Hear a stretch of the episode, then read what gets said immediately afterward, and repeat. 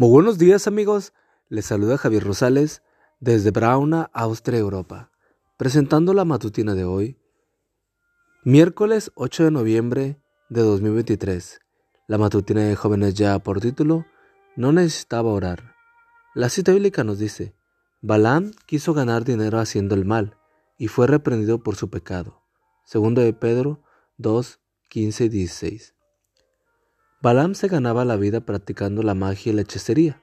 Sus servicios estaban a la orden de todo el que pudiera pagar por ellos.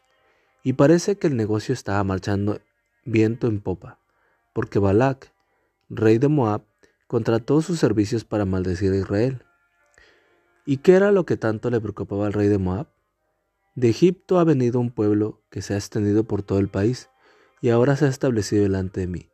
Ven enseguida y maldice este pueblo por mí, pues es más fuerte que nosotros. Números 22.6. Balaam sabía muy bien que Israel era el pueblo escogido de Dios, y también sabía que sus encantamientos de nada servirían. Pero había un problema. Al parecer, el rey de Moab conocía el lado débil de Balaam. Por eso se aseguró de que sus emisarios fueran con dinero en la mano para pagar las maldiciones. Versículo 7. ¿Cómo respondió Balaam? Quédense aquí esta noche, y yo le responderé según lo que el Señor me ordene. Versículo 8. ¿Necesitaba Balaam consultar a Dios?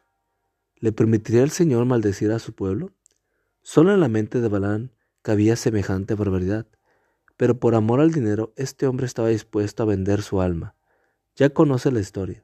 A la mañana siguiente informó a los emisarios que Dios no le permitiría ir. Regresaron luego con más dinero. Otra consulta a Dios. Al final se salió con la suya. Pero cuando quiso maldecir a Israel, de su boca solo salieron bendiciones. Versículo números 23 y 24. No sé si sabes cuál fue el fin de Balaam. Murió a espada en una guerra de Israel contra Madián. Números 31.8. Pero mucho antes de su muerte ya habían muerto sus principios. ¿Qué le estás pidiendo a Dios en oración? La historia de Balaam nos enseña que cuando sabemos claramente cuál es nuestro deber, no necesitamos orar a Dios para que nos diga qué hacer. Lo que necesitamos es pedirle fortaleza y valor para llevar a cabo lo que ya sabemos que tenemos que hacer. Puedes ahora mismo pedir la bendición de Dios para algunas de las cosas que estás haciendo en tu vida privada, tus estudios, tus relaciones sentimentales, tus actividades de recreación?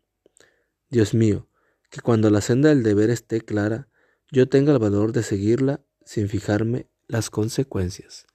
Amigo y amiga, recuerda que Cristo viene pronto y debemos de prepararnos y debemos ayudar a otros también para que se preparen, porque recuerda que el cielo no será el mismo si tú no estás allí. Nos escuchamos hasta mañana. Hasta pronto.